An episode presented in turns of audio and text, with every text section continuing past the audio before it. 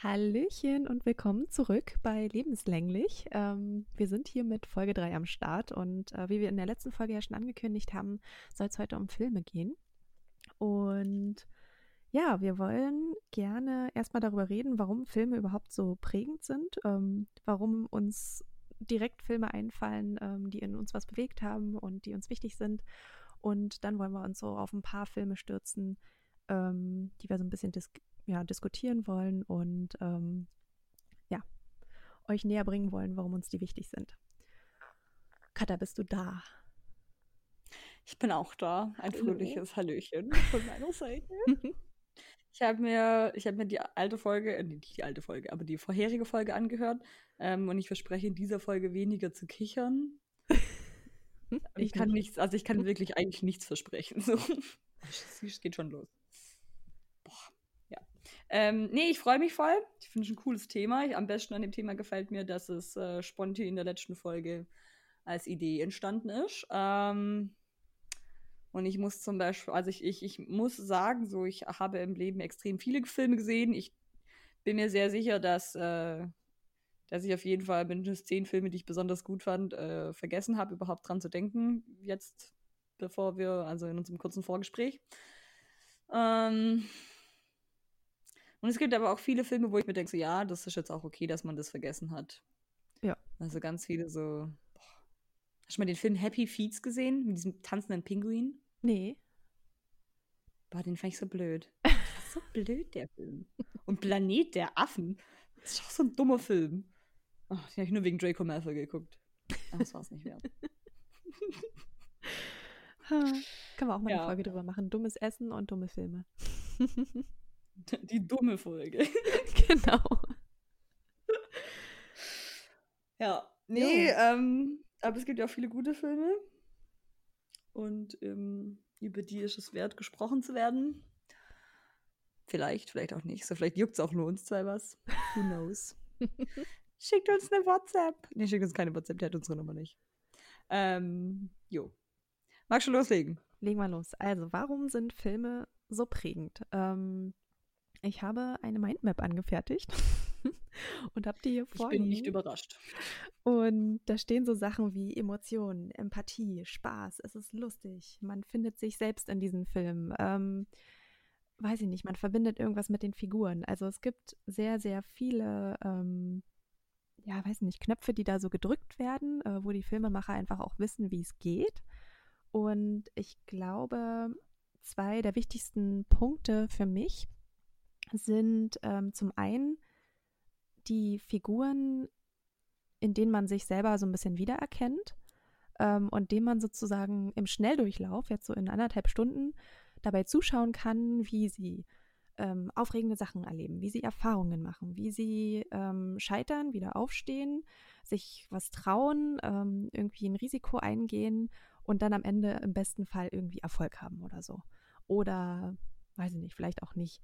Aber ähm, man betrachtet das alles von außen in so einer, aus so einer sicheren Situation heraus, ne? Also mir, mir kann ja nichts passieren. Und wird im besten Fall aber so berührt davon, dass man einfach auch sehr viel daraus lernt, aus dem, was man da sieht und beobachtet. Und ja, das ist so ein Punkt, glaube ich, warum Filme wahnsinnig prägend sind. Und die Filme, die ich für heute ausgewählt habe, ähm, sind Filme über sehr eigensinnige Persönlichkeiten, würde ich sagen. Und das ist für mich ganz persönlich auch ein Punkt, ähm, was mich total triggert und ähm, was ich mir super gerne angucke. Wie steht's bei dir? Weil, weil, du auch eine eigensinnige Persönlichkeit bist? Oder weil die dir auf den Sack gehen? nee, ich glaube, ah, das ist eine gute Frage. Ähm, ich glaube, jeder ist im Kern eine eigensinnige Persönlichkeit, aber mhm. die meisten haben das vergessen über die Jahre, haben das irgendwo weggepackt ähm, durch viel Anpassung und durch viel Unterdrückung irgendwie. Und deswegen finde ich das so wahnsinnig inspirierend, mir genau die Leute anzuschauen, die irgendwie erstmal was Störendes haben oder irgendwas, wo man sagt so, wow, ja, okay, würde ich jetzt vielleicht mich nicht trauen oder würde ich das ist ziemlich krass, was die da machen. Aber das sind genau die, die in Erinnerung bleiben. Ne? Also das hat ja irgendeinen Grund, warum das so viele Menschen ähm, doch dann interessiert. Ähm, und warum die sich genau diese Filme dann anschauen oder warum es überhaupt Filme über solche Personen gibt. Ne? Ja. Das finde ich gut. Weil ich finde es ja immer richtig, wenn, wenn, man sich so einen Film anguckt hat und am Schluss kommt so dieser Film basiert auf wahren Begebenheiten, dann bin ich oh. immer so. Oh. das finde ich, find ich manchmal richtig, richtig schlimm. Hey. Ähm, ja, also einprägsame Filme, finde ich, hast du, hast du sehr recht. Also gerade wenn man sich ja anguckt, so wie kann man, also ich bin zum Beispiel jemand, der wahnsinnig gut auch visuelle Sachen sich merken kann. Ja. Also so, klar, wenn ich so Shit, Shit, für die Uni lerne, so dann, dann ist so. Also ich bin niemand, der so 30 Highlighter hat, so wie du. Ich glaube, du hast viel mehr Textmarker, als ich in meinem Leben je besessen habe. ähm, aber ich arbeite mit den Grundfarben plus der Farbe Grün. Nee, das stimmt auch nicht. Ich habe kein Blau. Ich habe Grün, Orange, Gelb und Pink. Ähm, wo, sind, so wo sind denn das die Grundfarben? ja, Gelb und Pink könnte ja fast rot sein. Also. Also ich arbeite nicht mit den Grundfarben. Ich arbeite mit, mit Sekundär, Sekundärfarben. Mhm. Ähm, ähm, jetzt habe ich voll meinen Faden. Äh, visuelles Lernen. Ähm, auf jeden Fall bin ich, bin ich schon sehr visuell am, am Lernen. Ähm, und deswegen sind mir auch viele Filme gut in Erinnerung geblieben. Viele Filme sind mir aber auch schlecht in Erinnerung geblieben. Also so, man hat dann ja immer so im Bio-Unterricht ähm, immer mal wieder so Lernfilme. Da muss ich sagen, liebe Fachbuchverlege, es wäre gut, da ein bisschen Geld zu investieren.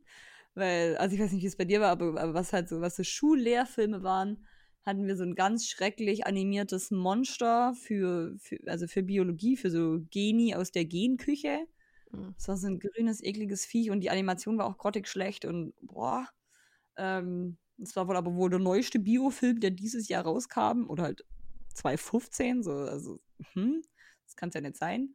Ähm, und dann hatten wir, dann hatten wir so sechste, siebte, achte Klasse so ganz, ganz schreckliche Filme so zur Aufklärung und so. Oh ja, das weiß ich so, auch wie noch. funktioniert Freundschaft und das war so, mm, die waren ja, oder in den 80ern, Freunde. Erinnerst du dich an, vielleicht hattet ihr ja den gleichen, bei uns gab es auch einen Film, wo die versucht haben zu erklären, wie denn ein Orgasmus ist oder was ein Orgasmus ist und überhaupt äh, Befruchtung der Eizelle und so ein Kram. Oh, das war mhm. schrecklich, mhm. ey. Das war, ich war visuell komplett überfordert von diesem Orgasmusfilm. Es, es war einfach, es war richtig, richtig schrecklich. Also es war komplett vorbei an den Interessen und allem, was. Aber war das, war das so gezeichnet oder haben die das versucht, mit so echten Menschen zu erklären? Nee, das war so animiert irgendwie. Und dann waren die auf Metaebene 20 gefühlt und haben das oh. da, also es war, es war wirklich wie so ein LSD-Trip. Es war richtig krass. Also es ging überhaupt gar nicht. Also ich meine, gut, es ist in, mir in Erinnerung geblieben, es hat mich geprägt. Also von daher hat es seinen Job irgendwie getan, aber ich weiß noch, dass mir, mir das in dem Moment nicht geholfen hat, jetzt irgendwie ähm, mehr über Sex sprechen zu wollen oder offen damit umzugehen mit dem Thema. Es hat mich eher beschämt noch mehr und abgeschreckt. Also, wobei wir den aber auch tatsächlich in der Grundschule geschaut haben. Also irgendwie sechste, fünfte, sechste Klasse muss das gewesen sein. Ja. Ah, stimmt, Brandenburg macht Grundschule bis zur sechsten, gell? Ja, genau. Ach, ich auch irre. ja, nee, also wir haben auch so sechste, siebte Klasse, dann aber halt schon Gymnasium. Oh, das war aber weird. Also wir hatten halt so ganz alte Filme und dann waren. Uh, ja.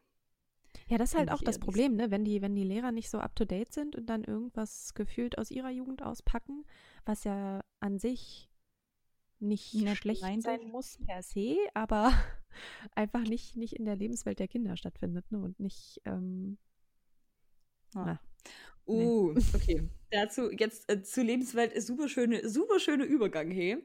Äh, mhm. Was ich bei Filmen auch immer krass finde, wenn diese Lebensreal, also wenn es ein neuer Film ist, der, der neu in dem Jahr rauskommt und der mit so normalen Lebensrealitäten völlig dumm umgeht.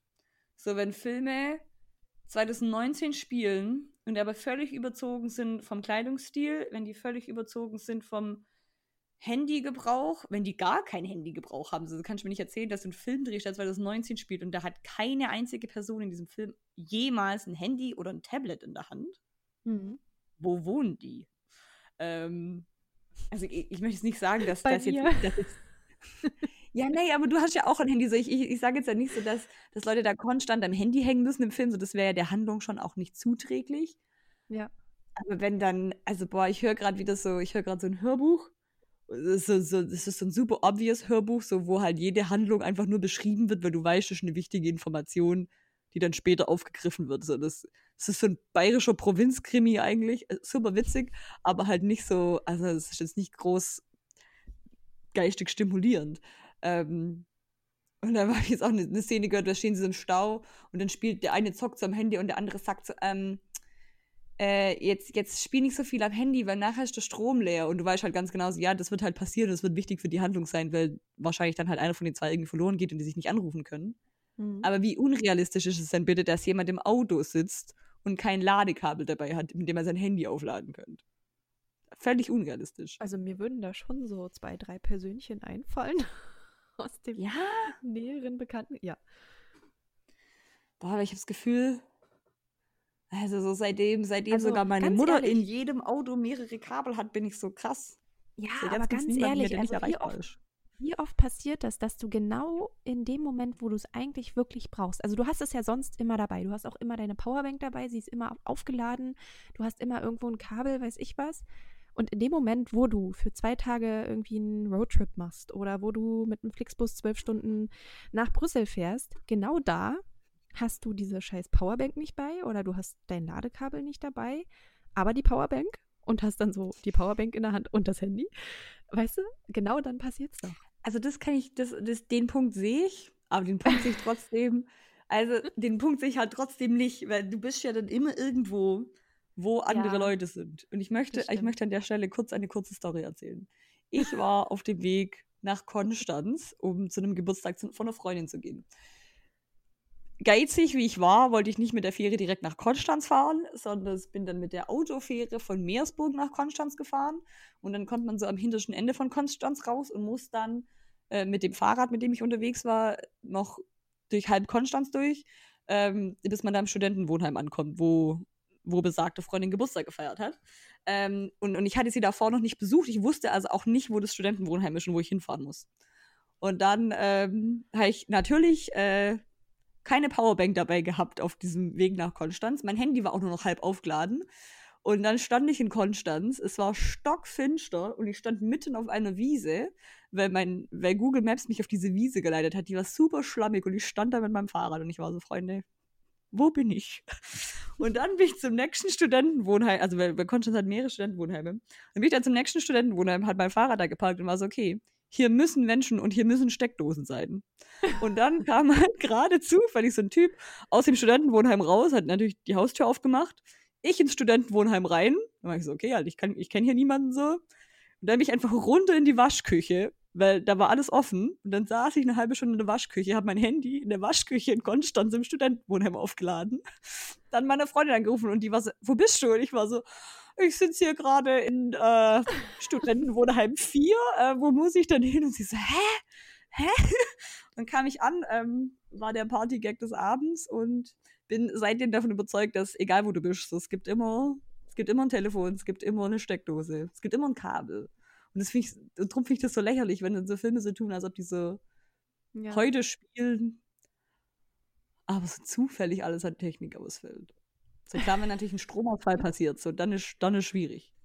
Aber ja. Nicht. So viel dazu. Ah, okay, warte, gehen wir zurück zu Filmen, die uns geprägt haben. Ich fand nämlich deinen Punkt mit ähm, emotionale Prägung wahnsinnig gut und würde Mhm. da einen Film aufgreifen, der mich wahnsinnig, also nicht emotional geprägt hat, aber der mich. Das ist auch nicht richtig. So, also ich bin in einer Familie aufgewachsen, in der bei Filmen extrem viel geheult wird.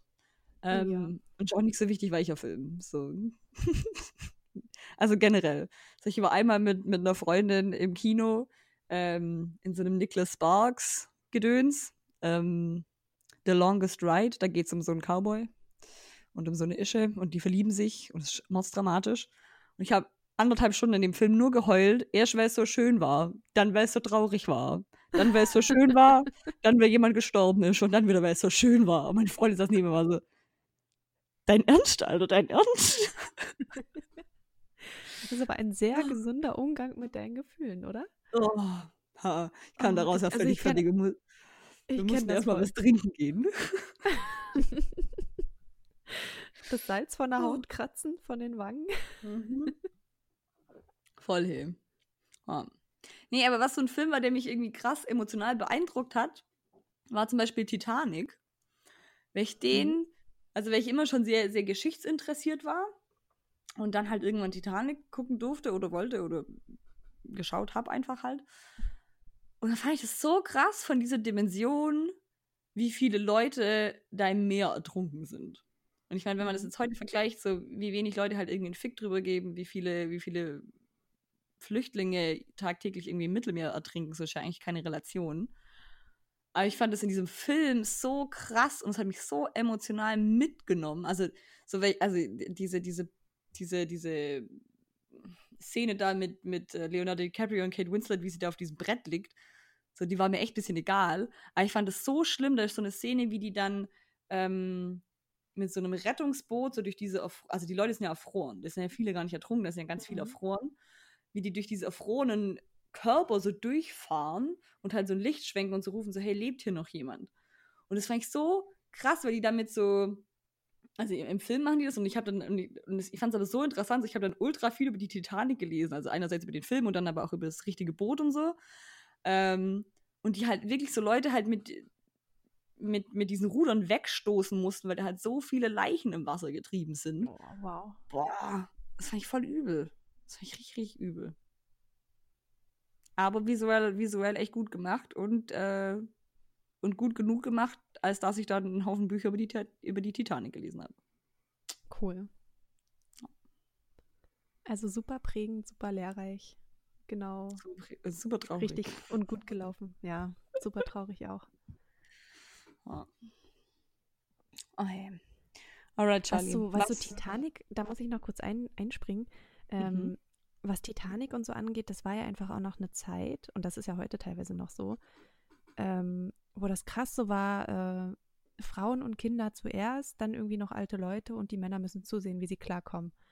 Und das finde ich gerade so bei, bei Schifffahrt, da wird das so deutlich, wie unfair und mies das einfach ist. Ne? Also wa warum muss denn jetzt der Mann da so zurückbleiben? Ähm, das mit dem Kapitän zum Beispiel, das verstehe ich. Irgendwie Kapitän verlässt zuletzt das Schiff, bla bla bla.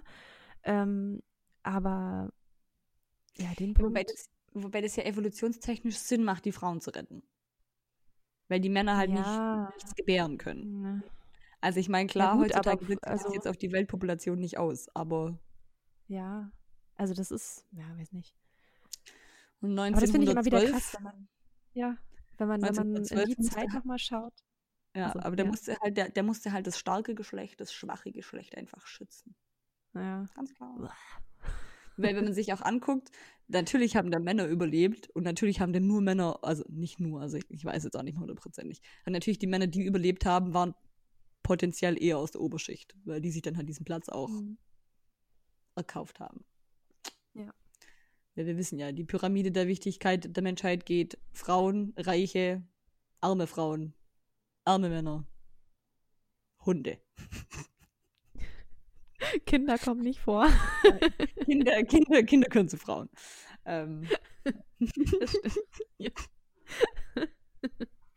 Oh je, jetzt fühle ich mich selber sexistisch belästigt von mir selber. Ähm, ja. ja, aber fand ich einen krassen Film. Und finde ich, also finde ich auch nach wie vor so, weil voll viele auch sagen so, oh, ist so eine kitschige, so ein kitschiger Film. So, nee, boah, der ist voll gut gemacht. So, die Kostüme sind wahnsinnig detailliert. Die Sets sind wunderschön. Der ist gut geschnitten. Klar ist der ewig lang. Also, keine Ahnung, ob der gut geschnitten ist. Ich finde, der ist gut geschnitten. So, klar ist der ewig lang. Und als ich den geguckt habe, musste ich dazwischen drin die DVD wechseln. Aber ich finde ihn gut. Ich gucke den jetzt nicht jedes Jahr. Ich finde ihn schon gut. Und der kam im gleichen Jahr raus, in dem ich geboren bin. Echt? Crazy. Mhm. mhm.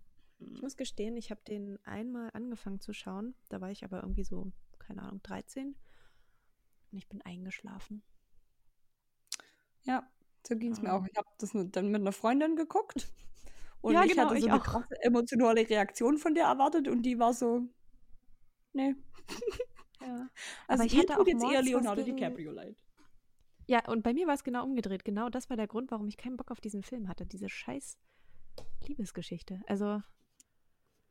Ah, nee. Sex sells. Ja. It's live. It's live. Ja, Mhm. alright. Äh, lass mal über den Film reden, den wir dieses Jahr zusammen gesehen haben. Ich Ja. kannte den vorher schon. Kanntest du den schon? Nee, du kannst ja noch nicht. Ich gell? kannte den gar nicht. Nee. Ich fand den gut. Willst du Magst kurz vielleicht- erklären? Ah, ich kann auch erklären. Nee, nee, erklär du mal, weil du hast ihn, glaube ich, öfter gesehen. Ich habe jetzt nicht mehr so viel in Erinnerung. Eher dieses ganze Drumherum, wie ich mich gefühlt habe, wie eine gewisse andere Person sich gefühlt hat. Das Ja. Drama Also danach. gut, ich, ich erkläre es. Charlie hat den Film einmal gesehen, ich habe den Film zweimal gesehen. Das macht mich zum Experten. Ähm, Genau. Wenn, wenn wir in einem Interview wären im Fernsehen, dann würde jetzt hier stehen Katharina Experte. Äh, äh, der Film, von dem wir reden, ist Captain Fantastic. Ich finde den Titel wahnsinnig irreführend, weil sich das anhört wie Ja, so ein ich Marvel-Film. So. Ja. ja. Ich habe den dann ewig lang nicht gesehen und dann hat. auch- Ja? Ich finde auch nach dem Schauen, der, der passt einfach nicht. Also, Ich auch nicht. äh, nee. Heißt denn der auf Englisch anders? Nee, der heißt so. Ja. Im Deutschen, warte, ich habe es vorhin nachgeschaut. Im Deutschen äh, heißt der Captain Fantastic einmal in die Wildnis und zurück. Oh, Das geht schon, nee. halbwegs. Ich hasse die deutsche Captain Filmindustrie. Fantastic. Ohne Witz, ich hasse die deutsche allem, Filmindustrie. Ja. Bitte reden weiter. Naja, wie auch immer. Erzähl mal. Worum geht's? Also Captain Fantastic, der den behinderten deutschen Untertitel hat, einmal Wildnis und zurück, wofür die deutsche Filmindustrie sich schämen müsste, andauernd irgendwelchen Filmen Untertitel zu geben, ist unnötig und dumm.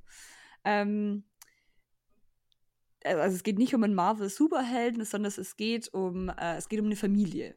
Und äh, genauer Mhm. geht es eben um Vater und um seine fünf Kinder, ähm, die mit, denen, mit denen er in Amerika in der Wildnis lebt.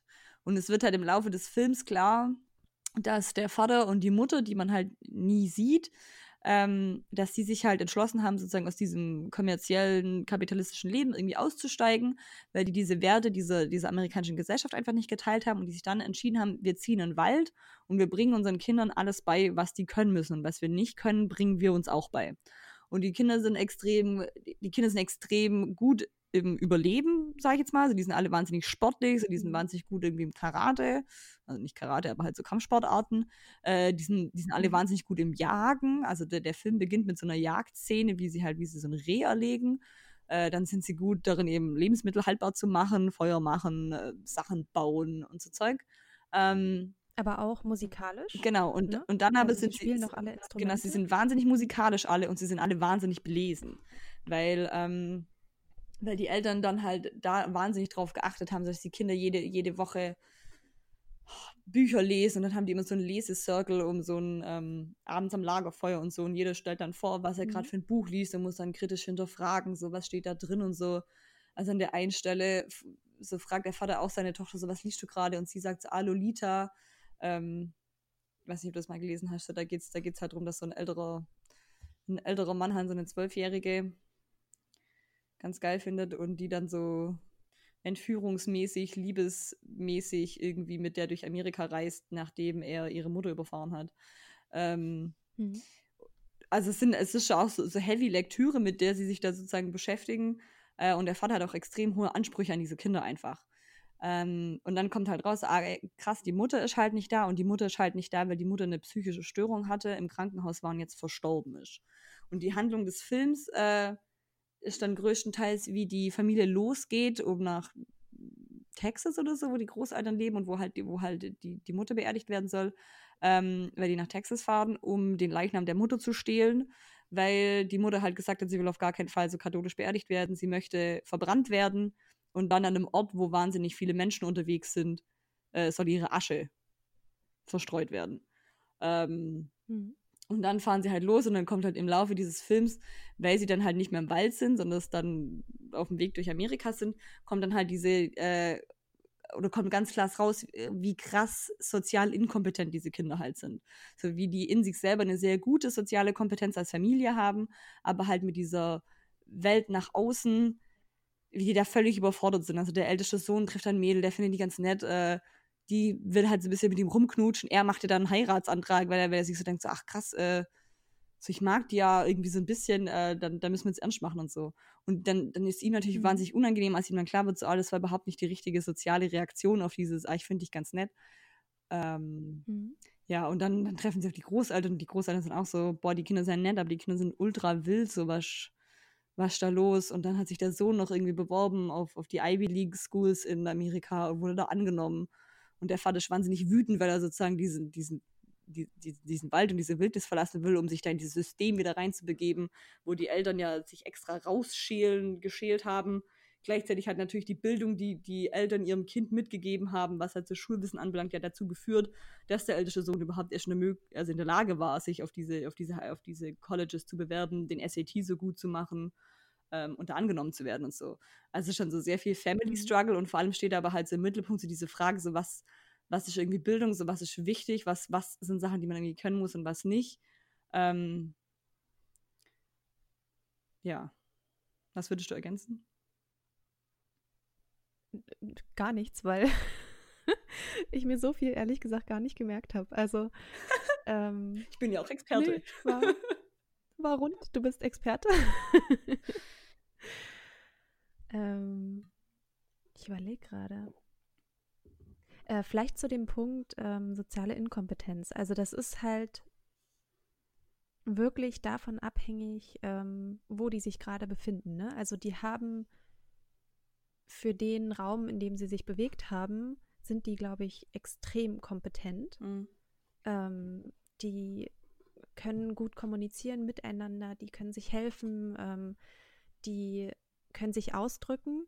Aber wenn sie quasi dann in, in diese Kultur, in diese andere Kultur reinkommen, da treten dann die Probleme auf, weil sie darauf nicht eingestellt sind, sozusagen. Also ich glaube aber, dass ähm, die so ein, eine gute Basis haben, sage ich mal, dass es denen nicht, also ja, die werden schon Schwierigkeiten haben, aber die werden ziemlich schnell klarkommen lernen. Also gerade auch der Älteste, der ja dann als erster geht, ähm, der wird es schon schwer haben am Anfang, aber wenn der erstmal durch diese Phase durch ist, dann wird der so einen reichen Schatz an, an Kompetenzen haben, glaube ich, ähm, dass das einfach nur, ja, beneidenswert ist.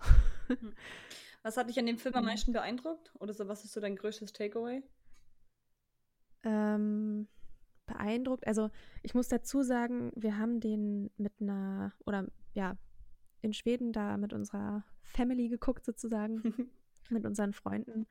Und äh, unsere belgische Freundin und ich, wir hatten danach ein richtiges Down. Also wir waren richtig deprimiert.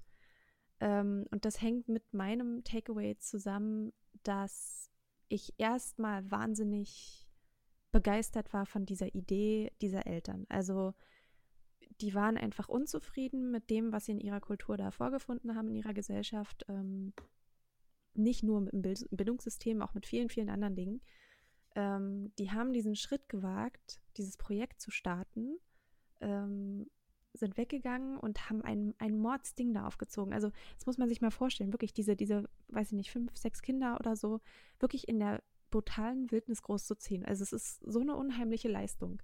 So kritisch man das auch sehen mag, ähm, weil sie ihren Kindern natürlich auch oder ihre Kinder in eine schwierige Position gebracht haben.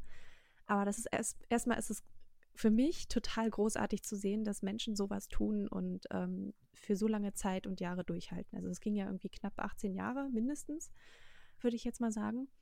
Und dann aber am Ende zu sehen, wie es von außen gesehen so ein bisschen scheitert. Ne? Also da war ja auch so diese Familiendynamik mit den Eltern der Mutter, mit den mhm. Großeltern mhm. also, ähm, die immer von außen gesagt haben, ja, ihr macht die Kinder kaputt, das ist schlecht und so weiter. Und am Ende war das auch für den Vater ja total schwer zu sehen, wie die Kinder auf einmal doch den Weg einschlagen, den er ja nicht wollte.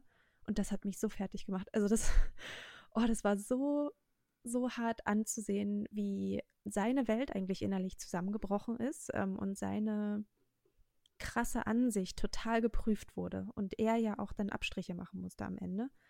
Ähm, und also, oh, ich weiß nicht, ich war da echt mal irgendwie für zwei Tage völlig durch und platt und dachte so, wie, wie soll aus der Menschheit noch was werden, wenn genau solche Projekte scheitern, in Anführungszeichen.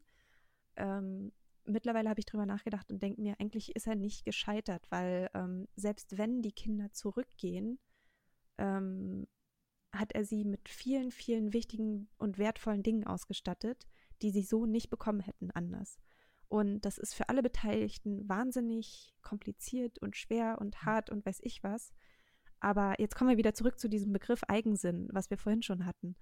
Ähm, genau das ist der Punkt. Die werden wahrscheinlich, man sieht ja nicht, wie die sich weiterentwickeln, aber ich gehe mal davon aus, ähm, wenn die eine gewisse innere Stärke haben und, und Resilienz, ähm, und mit dieser Wiedereingliederung quasi in die Gesellschaft zurechtkommen, dann werden das genau die Leute werden, die in Erinnerung bleiben und die irgendwas machen, was erstmal auf den ersten Blick völlig verrückt wirkt, ähm, aber vielleicht äh, richtig, richtig wertvoll ist und was richtig Tolles. Und deswegen hat die, der Film mich einfach total beeindruckt. Ähm, genau, und ich habe in der letzten Folge ja von einem Buch erzählt, was ich mhm. äh, gelesen habe, von Gerald Hüther und Uli Hauser. Das habe ich vergessen beim letzten Mal zu sagen, es sind nämlich zwei Autoren. Ähm, Copyright schlecht. Der Uli Hauser ist ein der Uli Hauser ist ein Reporter, glaube ich, habe ich gelesen. Genau, und die beiden haben geschrieben, ähm, jedes Kind ist hochbegabt. Und das passt mega gut jetzt zu diesem Film auch. Und ich habe mir da zwei Zitate rausgesucht. Ähm, die würde ich jetzt einfach mal Hau raus vorlesen. Die zitieren nämlich äh, Hermann Hesse. Ah, ich nehme mal noch einen Schluck Wasser. Und es passt in meinen Augen ganz gut an der Stelle.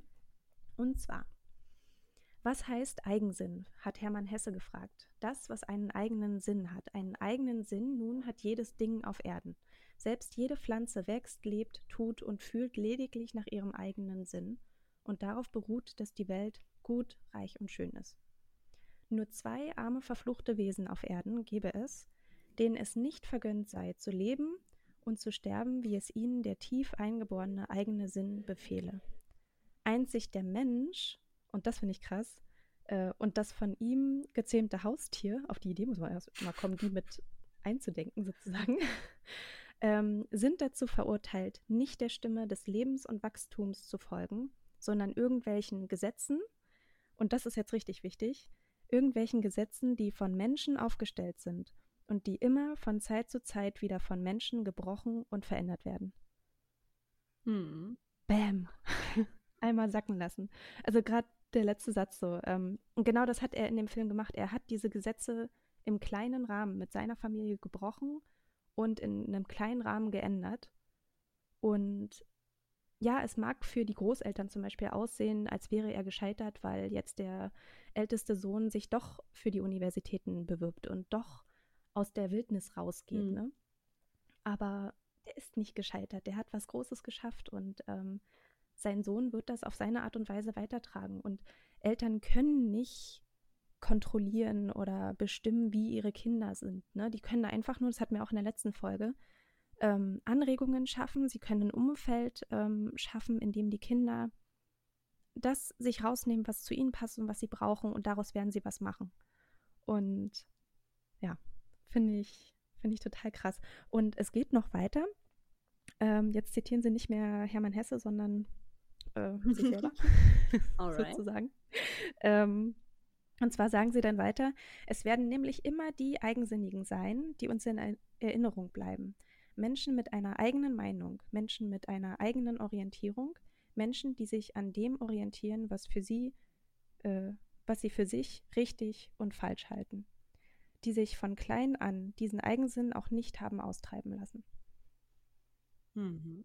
Voll schön. Das erinnert mich, das erinnert mich gerade übel an so, an so, wenn so Leute so sagen, oh, ich weiß gar nicht, was ich im Leben machen soll. So, der, also ich gehöre ja doch schon auch manchmal wieder dazu. Und wenn dann so andere Leute sagen so, ja, es, es kommt, wie es kommt. So, hauptsächlich meine Mutter sagt also, ne? Aber irgendwie so, stimmt ja schon. So, weil, weil vieles, was man ja irgendwie. So, also manchmal ist ja, also manchmal ist es dumm, denke ich, sich selber zu folgen. So, wenn man sich mit 16 denkt, so, oh, ich werde Skateboard-Star, aber ich gehe nicht üben. So, dann kannst du dir selber folgen, solange wie du willst, aber es wird nichts. Ähm, mhm. Ich denke so, wenn man, wenn man sich so kritisch reflektiert, so was ist, was ist wirklich so irgendwie so Zeug, das ich erreichen will und irgendwie so wofür stehe ich, was ist mir wichtig, so was begeistert mich, dann mhm. ich glaube immer auf sich selber zu hören eine ganz gute Idee und wenn man keine Ahnung hat, wo man gerade steht, dann ist immer eine gute, eine gute Möglichkeit, Freunde anzurufen. Einmal wöchentlich. Einmal wöchentlich, einmal wöchentlich. Ja. Ähm, dazu fällt mir noch ein, ich habe ja jetzt auch gerade so in der Zeit in Schweden voll, voll die Krise durchgemacht und habe die ja eigentlich auch immer noch. Ähm, und habe dann irgendwann mal äh, zu einem Freund gesagt, so ja, ähm, und ich stelle alles in Frage und es ist so schlimm und so anstrengend und keine Ahnung. Und ähm, dann habe ich irgendwie ein paar Tage später nochmal drüber nachgedacht, über dieses Ich stelle mich in Frage und habe so festgestellt, was ist denn, wenn ich mich mein Leben lang einfach kontinuierlich in Frage stelle? Es wäre so cool, wenn ich das wirklich hinkriege. Es wäre mega anstrengend. Es wäre richtig zum Kotzen teilweise, ja, weil, weil du, also immer selbstkritisch zu sein und sich so zu denken, so, ja, das, was ich jetzt mache, ähm, ist das jetzt, weiß ich nicht, mache ich das nur aus Angst, aus Bequemlichkeit, keine Ahnung. Warum treffe ich diese und jede, jene Entscheidung? Warum tue ich bestimmte Dinge vielleicht nicht? Ähm, und sollte ich sie vielleicht tun, obwohl ich eine scheißende Angst davor habe, ähm, wenn man das sein Leben lang durchzieht, das macht, das hält einen so flexibel, das hält einen so offen und, und jung am Ende, mhm.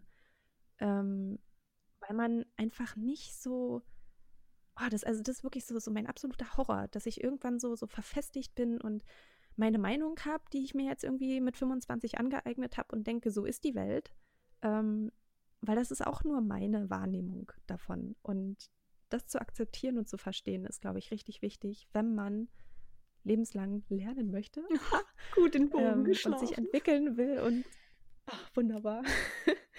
und, und einfach nicht stehen bleiben will, ne? Also, das, das wäre so schrecklich. Also, sich selber immer wieder in Frage stellen. Ja. Ist, glaube ich, mega wichtig. Und andererseits denke ich, wenn man so dumme Leute, so, die sich nicht immer so hinterfragen, die haben vielleicht auch ein einfacheres Leben. Ja, auf jeden Fall.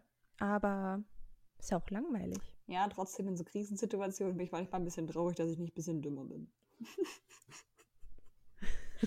das klingt jetzt Aber gemein. Sag nicht dumm, sag irgendwie.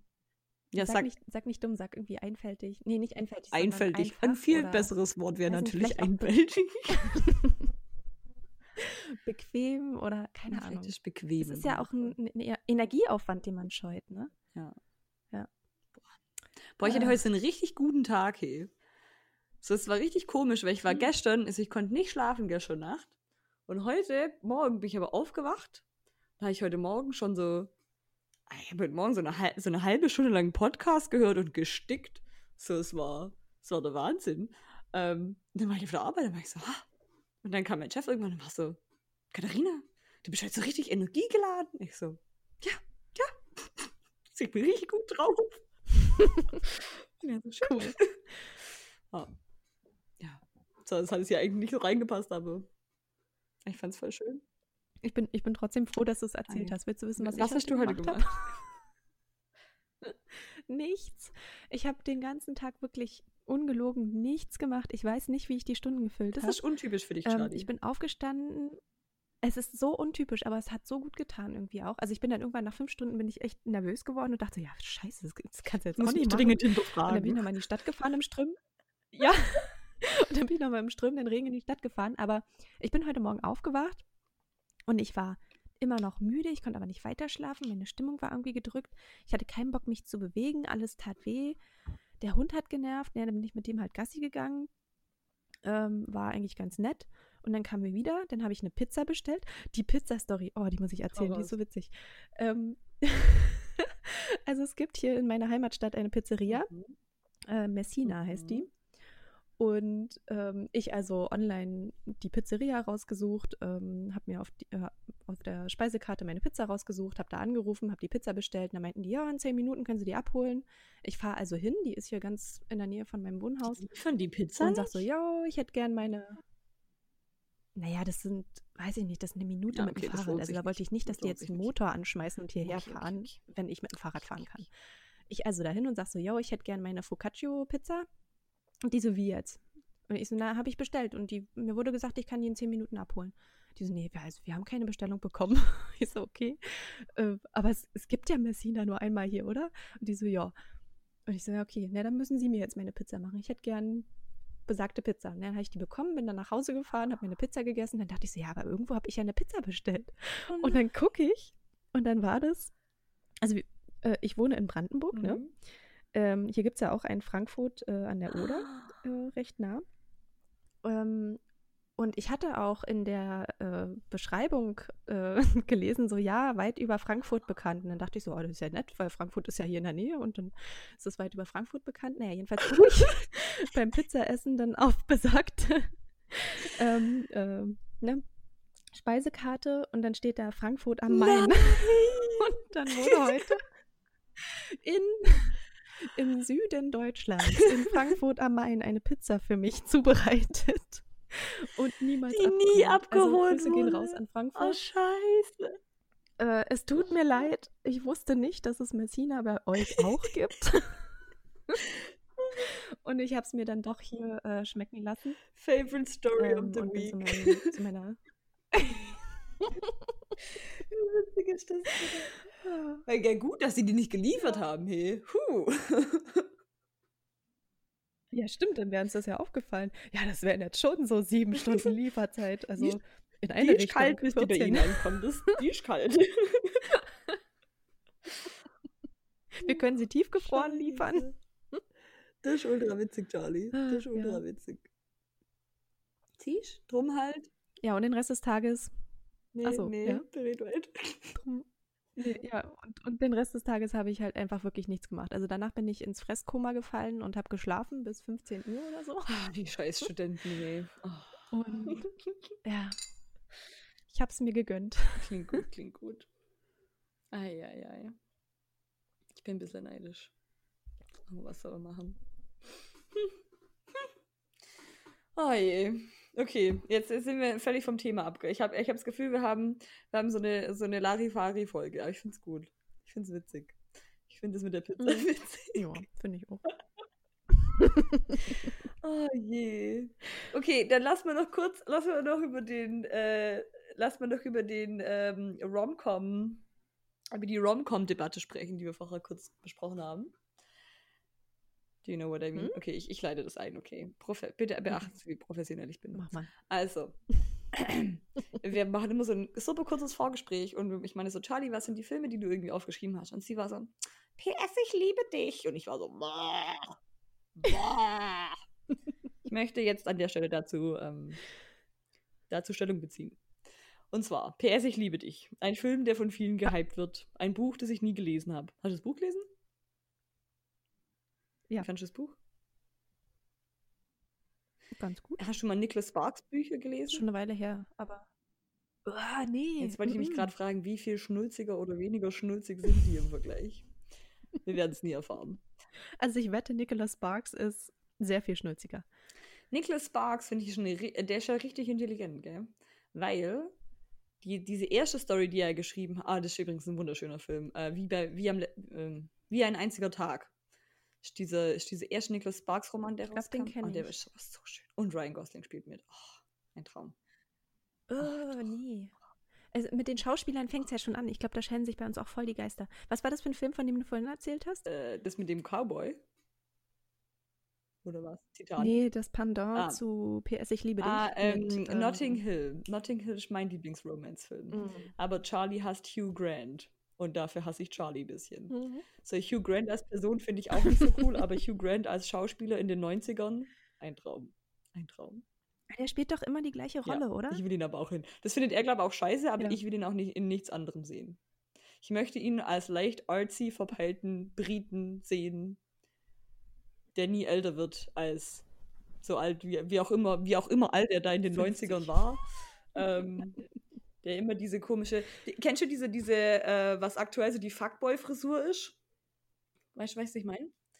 Nee. Charlie, du bist so weit weg vom Internet. Also pass auf. Ähm, die aktuelle Fuckboy-Frisur ist, sind halt so, sind halt so 15-jährige Jungs, die sich halt hier so den Nacken so ein bisschen rasieren und dann sind hier vorne, aber die Haare sind länger und fallen dann so im Pony so, also ich zeige das Charlie gerade, so ungefähr so in, in, also diese Länge, so in, in, ins Gesicht und dann sind die so, dann sind die, haben die so einen Mittelscheitel. Echt? Das, das ist, ist wieder, das ist gerade Monster Trend wieder. Ähm, uh. Nee, finde ich voll. Find oh, das finde ich so schrecklich. Ähm, also nicht bei allen. Also. So, so uh, Backstreet Boys ja, voll. Äh, Style, ne? Ich, ich habe jetzt extrem viele 15-Jährige gesehen, wo ich dachte so, damn boy, you do look good. Ähm, egal, auf jeden Fall hat Hugh Grant so in Lorette genau. wahrscheinlich. ja, wirklich.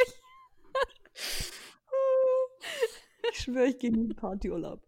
Ähm, aber so diese Frisur hat Hugh Grant in den 90ern auch gehabt und, ähm, und er, sah auch, er sah auch gut aus mit der Frisur. Und was ich aber halt nicht verstehen kann, bei PS Ich liebe dich.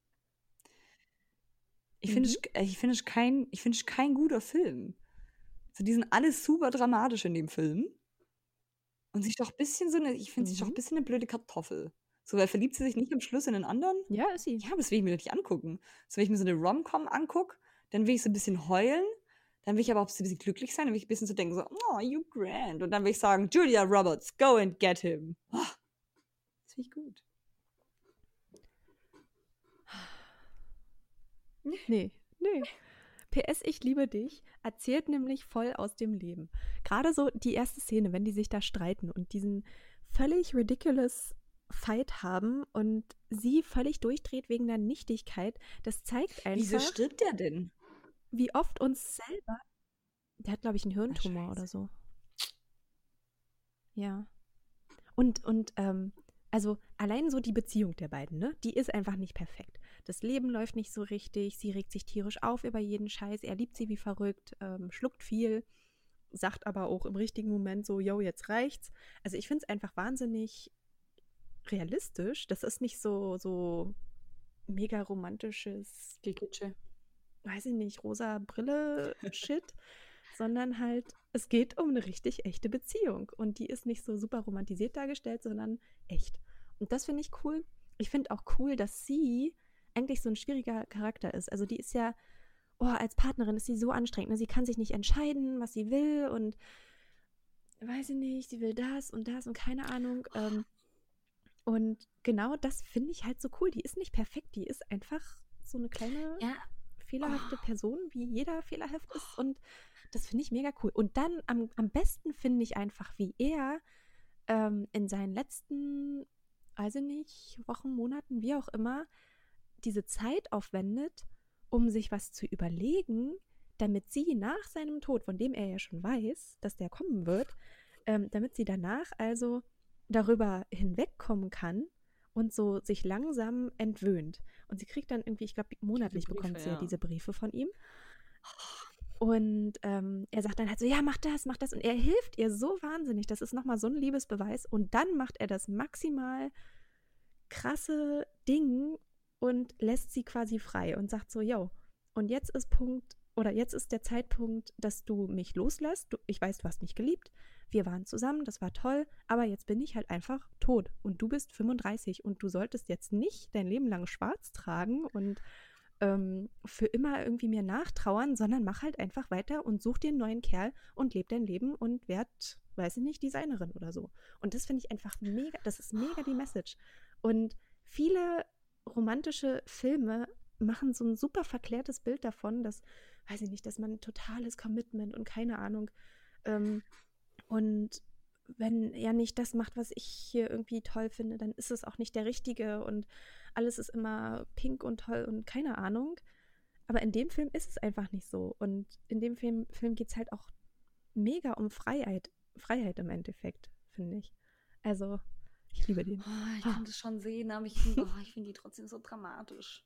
Und ich glaube, es liegt auch vielleicht daran, dass man halt Leute, die halt ja. keine Entscheidung treffen können, die gehen mir halt im wahren Leben schon auf den Sack.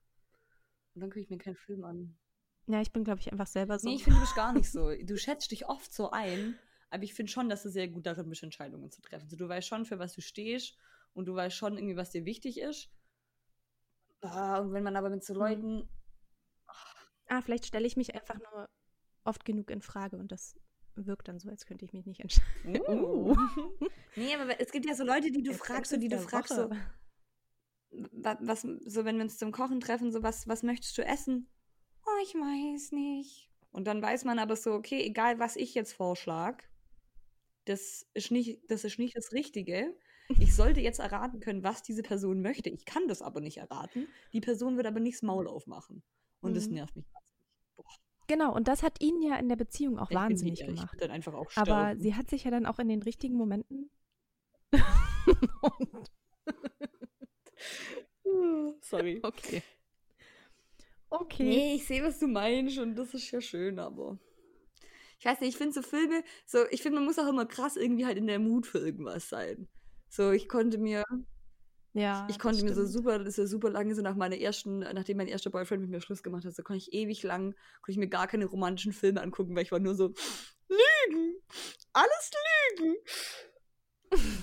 und so, ich, oh. Aber sich über Drama aufregen, Alter, ich, war ja? ne, ich war richtig dramatisch, so, weil mein erster Boyfriend mit mir Schluss gemacht hat. Puh. Oh, Das war auch. Drama pur. Nee, aber so, so klar muss man irgendwie so in dem Mut sein für irgendwie verschiedene Sachen. Aber ich bin halt nie im Mut für PS, ich liebe dich. Die müssen auch immer, ist mir aufgefallen, wenn Frauen sich in Filmen selber finden, dann fahren die oft nach Irland. Da frage ich mich, wieso. Hm. Kennst du diesen, kennst du diesen Film? Oh, so äh, da. der ist auch so richtig scheiße. Äh, Verlobung auf Umwegen. Der, ist- der Mhm. Film ist. Oh, Also ich glaube, mit, mit romantischen Filmen kannst du mich generell jagen. Also wenn ich dann einen gefunden habe, den ich mag, dann, dann gucke ich den tausendmal und die anderen nicht. tausendmal. Warte, ich muss jetzt noch kurz was zu, ich ah. muss jetzt noch kurz was zu Verlobung auf Umwegen sagen, weil der auch eine Frau, der, der, ist- der Ja. sehr an den Haaren herbeigezogen, der Film. Weil der auf, also ich glaube, das ist auch so eine fake-irische Tradition, dass im Schaltjahr am 29. Februar die Frauen auch den Männern einen Heiratsantrag machen können. Weil wo steht geschrieben, dass sie das sonst nicht können?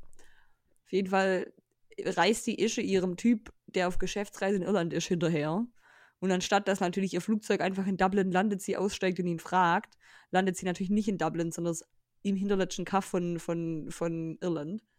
Und ist dann mit so einem Schaffarmer in seinem winzigen Ford Fiesta auf der Insel unterwegs. Und natürlich verliebt sie sich in den Schaffarmer, den sie seit einem Tag kennt, anstatt ihrem Verlobten, mit dem sie seit Jahrzehnten wahrscheinlich zusammen ist.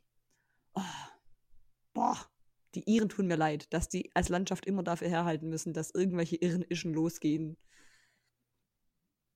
Na und als Männer, also in PS Ich liebe dich ist es ja genauso. Sie kommt ja, wo kommt sie aus Amerika irgendwo? Fliegt dahin auf irgendeinem genau. Study-Trip? Oder kommt sie aus, kommt sie, ich glaube, sie kommt aus Amerika. Ja. Und dann trifft die den da irgendwo in der Pampa und, Dann nimmt ihn mit und denkt Ja. sich so, ah. ach, Irland. Dass die noch, was noch witzig ist? Bevölkerung haben, oder? Meine amerikanische Gastschwester ist auch mit dem Typ verheiratet. Der kommt auch aus Irland und ist jetzt nach Amerika gezogen. Hey, vielleicht ist das viel realistischer, als wir dachten. Ich nehme alles, ich nehme alles zurück. Ey, die müssen aber auch einfach wahnsinnig gute Männer haben. Vielleicht wollen auch die irischen Männer einfach die Insel verlassen. Weil wie sind die Jobperspektiven? Ach so, und geben I sich extra know. Mühe. Aber ich würde halt auch nie nach Ja, Amerika ziehen. Stimmt. Also nicht für eine längere Zeit. Nee, ich auch nicht. Das wird mich stressen in dem Land. Das wird mich echt stressen. Eieiei. Ich würde super gern in so, einem- so einem romantischen Cottage in Südengland oder in Norwegen oder in Schottland leben. Ich glaube, ich würde nicht gerne in. Norwegen leben. Das sind alle so unangenehm, das sind alle so Nee? unangenehm reich, habe ich das Gefühl. Ich habe gar keinen Tesla. Aber du wärst dann ja, Ja, auch besser es. in der Besser Vorstellung. wäre es. Boah, weißt du, was ich ja immer noch richtig gern sehen würde? Also, falls uns zufällig ein ähm, norwegischer Öl-Tycoon zuhört, bitte kontaktieren Sie uns. Ähm, Mhm.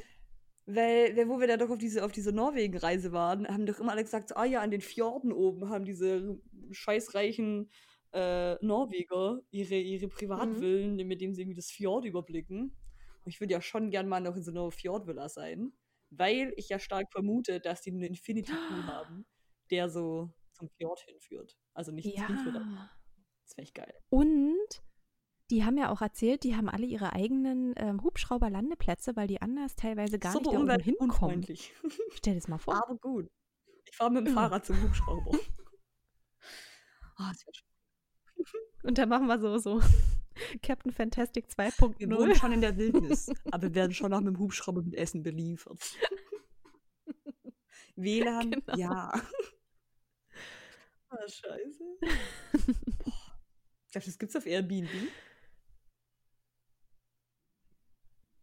Ich glaube nicht. Aber welche, Obwohl, welche, ja. welche Fuzzi vermietet sein Ding? So als Special? Ja, aber wer kann sich das auch leisten? Weil so ein Hubschrauberflug ist krass teuer. Und ich meine, Mhm. ich weiß jetzt ja nicht, ich weiß, ich weiß ja nicht alles über dich, aber ich persönlich habe ja keinen Hubschrauber. Ich wohne, ich wohne ja in der Nähe von vielen Zeppelinen, aber halt nur in der Nähe und nicht in einem Zeppelin. Aber das bestimmt nicht so bequem wäre. Eieiei. Das glaube ich auch. Ah, Charlie, Ja. was, was eine chaotische Filmfolge. ich fand die auch ich fand gut. die gut. Ich fand die auch Ich gut. fand die richtig gut. Alright. Ich frage dich jetzt trotzdem, hast du, äh, aside von all deinen äh, geistigen Verwirrungen bezüglich Romcoms, äh, auch eine gute, positive Erkenntnis der Woche? Also, okay, Freunde, wir machen das jetzt abwechselnd, okay? Sagt uns, sagt uns, was ihr denkt. Äh, wir machen jetzt eine Woche immer Frage der Woche und die andere Woche Erkenntnis der Woche, weil wir gemerkt haben, dass wir zu viele Kategorien versuchen, in zu wenig Zeit zu drücken. Und wir dann auch Zu packen. sind. Also wir Ja. haben jetzt letzte Woche Frage der Woche gemacht, deswegen machen wir diese Woche Erkenntnis der Woche. Und die Frage an Charlie ist jetzt, was ist die Erkenntnis der Woche, deiner Woche? Das war doppelt gemoppelt. Also meine Erkenntnis der Woche. Ähm, ich versuche mich kurz zu halten. Ähm, es geht nämlich noch um einen zweiten Film, bei dem wir jetzt gar nicht äh, Ja, dazu gekommen sind, den zu besprechen. Genau. Ähm, und zwar habe ich geschaut diese Woche Mary Shelley, die Frau, die Frankenstein erschuf. Also eine britische Schriftstellerin die des frühen 19. Jahrhunderts. Äh, Frankenstein habe ich selber noch nicht gelesen, will ich jetzt aber unbedingt, nachdem ich diesen grandiosen Film gesehen habe. Also der war richtig, richtig gut. Ähm, und während des Schauens, ich gehe jetzt gar nicht weiter auf den Film ein, rein, äh, Film ein, schaut ihn einfach an, der ist richtig cool.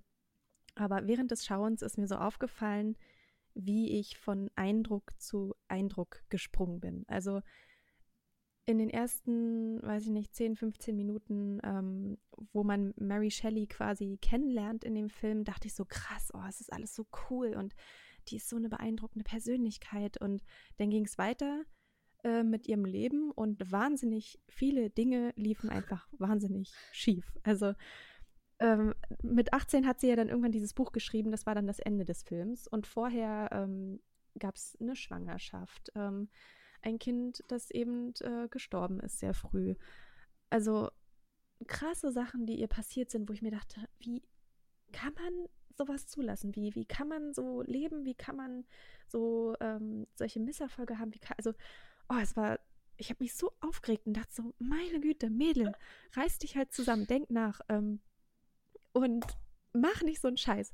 Und dann habe ich das wieder versucht, so in diesen, in diese Zeit zurückzupacken und mir so zu überlegen, ja, da gab es halt keine Kondome oder da, da war das halt so, dass die direkt geheiratet haben. Ähm, da war das so, dass, ähm, dass man den Erstbesten geheiratet hat und dann danach vielleicht erst die Person gefunden hat, mit der man eigentlich zusammen sein will. Und dass das alles völlig äh, verrückt war und völlig äh, chaotisch lief. Und dann dachte ich so, oh ja, das ist, jetzt ist sie mir völlig unsympathisch. Und dann ging es weiter ähm, und man hat gesehen, was sie daraus gemacht hat und wie auch wieder Eigensinn. Das war auch wieder so, so ein Grundthema, was da mitschwang, ähm, wo ich dann wieder völlig begeistert war. Und daraus leitet sich jetzt meine Erkenntnis der Woche ab. Der erste Eindruck reicht nie aus. Das habe ich eigentlich schon in meiner Zeit in Schweden spätestens gelernt und trotzdem habe ich es immer noch nicht verinnerlicht. Ähm, und lass mich trotzdem immer wieder davon so, so leiten, dass ich dann urteile und schon ein Bild habe und mir denke, oh ja, jetzt finde ich die so, jetzt finde ich sie so.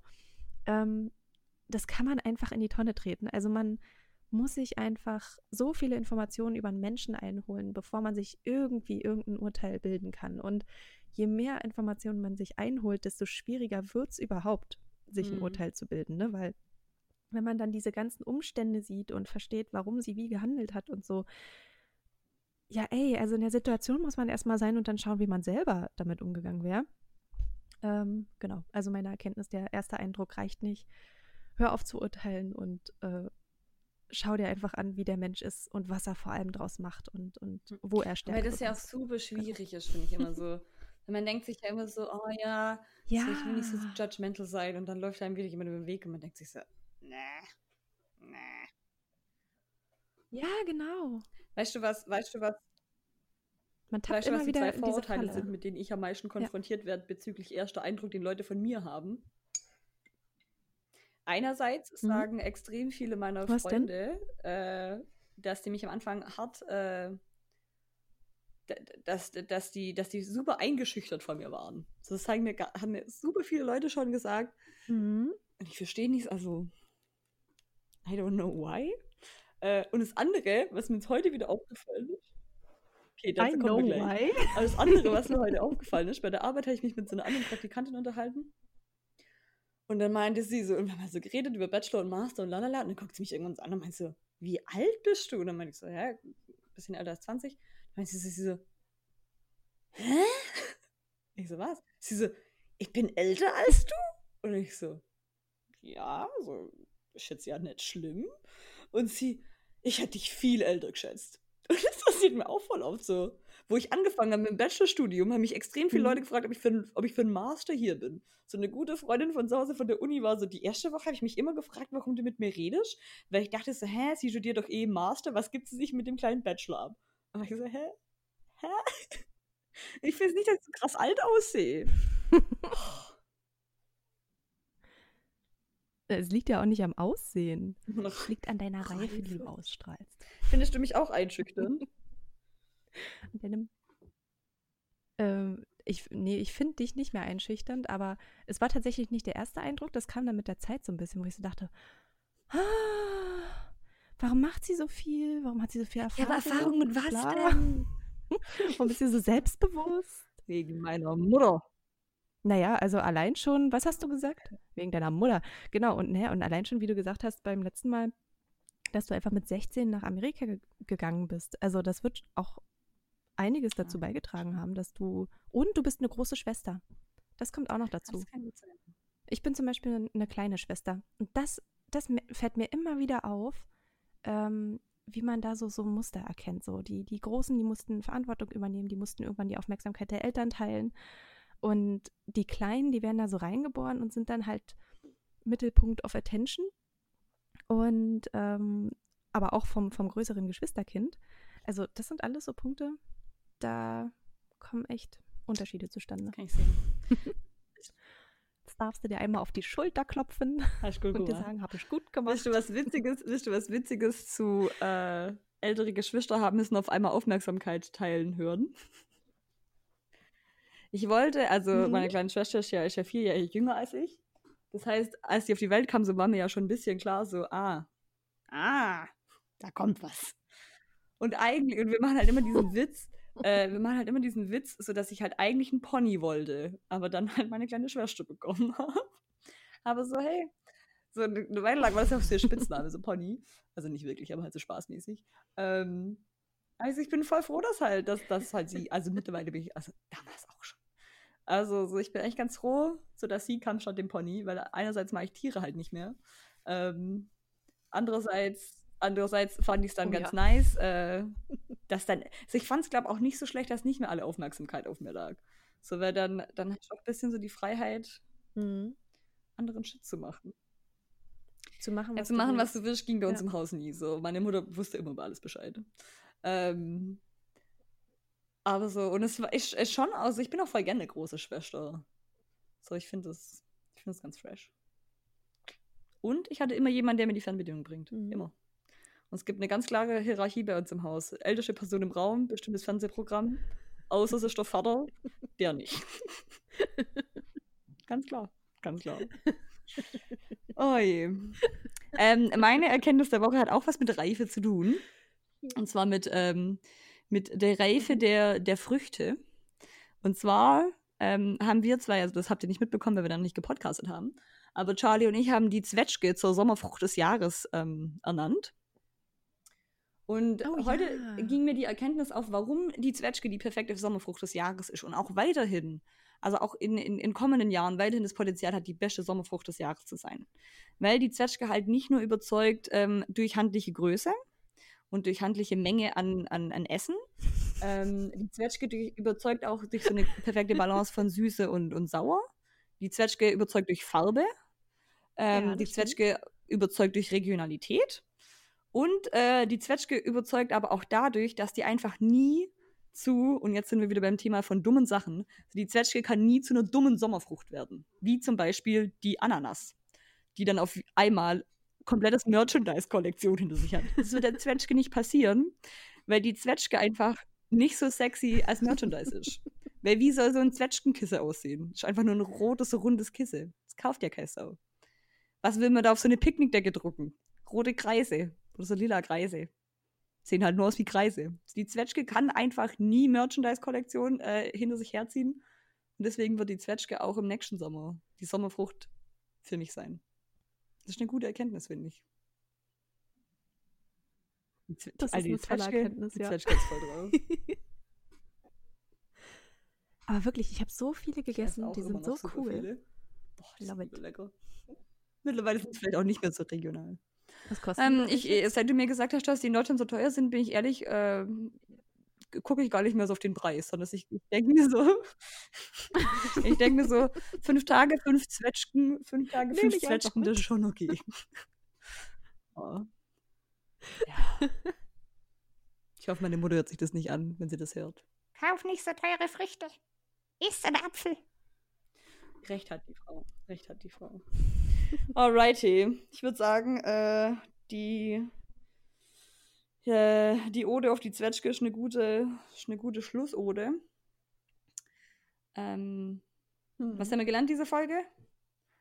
Wir haben gelernt, dass Charlie einen schrecklichen Geschmack hat, wenn es um Romcoms geht.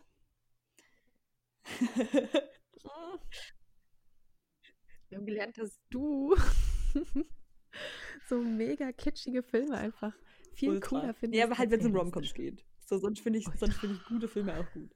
Ähm, dann haben wir gelernt, so dass ihr euch dringend alle mal Captain Fantastic angucken solltet, weil das ein, weil das ein guter Film ist und weil der viele coole gesellschaftliche Fragen Oh auch ja. aufwirft. Auf jeden Fall. Und wir haben ganz kurz drüber geredet, dass äh, Schulfilme dumm sind, dass Lehrbuchverlege mehr Geld in die Produktion derselbigen stecken sollten und dass das, Fil das visuelles Material sich immer einbildet. Ja, Der dass der erste erste Eindruck immer nicht, außer bei Biologiefilmen, sollte der erste Eindruck immer noch mal bedacht werden. Bei Biologiefilmen Ja. nicht, die bleiben schlecht. Die bleiben einfach schlecht. Alrighty. äh, damit verabschieden wir uns von Folge 3. Sehen uns nächste Woche wieder in Folge Mhm. 4.